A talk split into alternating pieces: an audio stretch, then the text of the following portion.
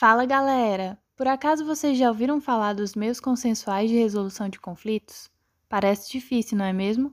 Mas deixe que o Falando Direitos te explica.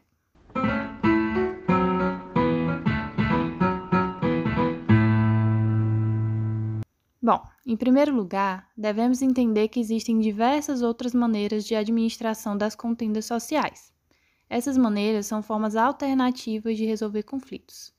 Isso significa que, ao invés de colocar o problema nas mãos de um juiz para que ele solucione por meio da jurisdição estatal, é possível que as próprias partes envolvidas no conflito dialoguem e estabeleçam um acordo, ou que, juntas, compactuem pela interferência de um desinteressado que não esteja necessariamente vinculado ao Poder Judiciário. Então, aquela ideia de que alguém sempre perde enquanto a outra ganha no processo vai ser deixada de lado porque todos aqueles que estão envolvidos no conflito vão participar diretamente da sua resolução e devem ser igualmente beneficiados. Certo, agora que nós já entendemos o que são esses meios alternativos de administração de conflitos, podemos aprender de que forma eles são aplicados.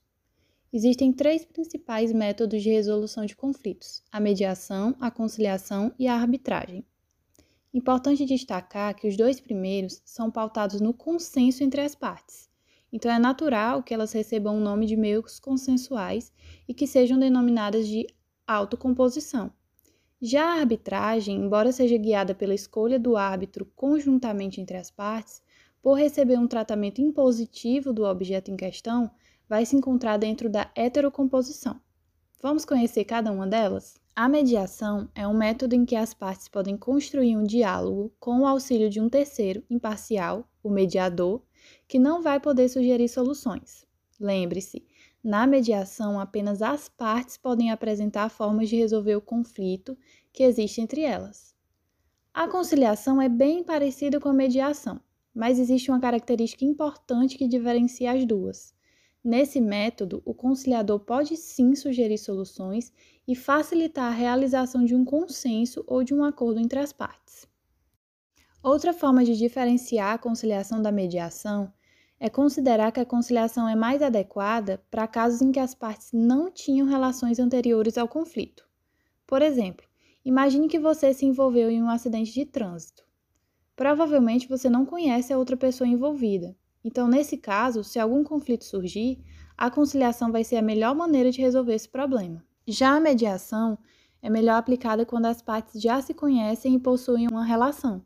É o caso das questões que envolvem a família, por exemplo. É bom lembrarmos que esses métodos costumam ser bastante eficientes na resolução dos conflitos e todos os acordos feitos pelas partes são aceitos pelo Poder Judiciário, possuindo a mesma força que a decisão de um juiz.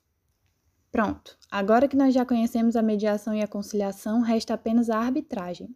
Esse é mais fácil de entender porque aqui as partes vão escolher uma outra pessoa que vai decidir de maneira imparcial o problema. A gente pode dizer que o árbitro vai agir como se fosse um juiz, resolvendo todo o conflito sem o envolvimento direto nas partes na decisão.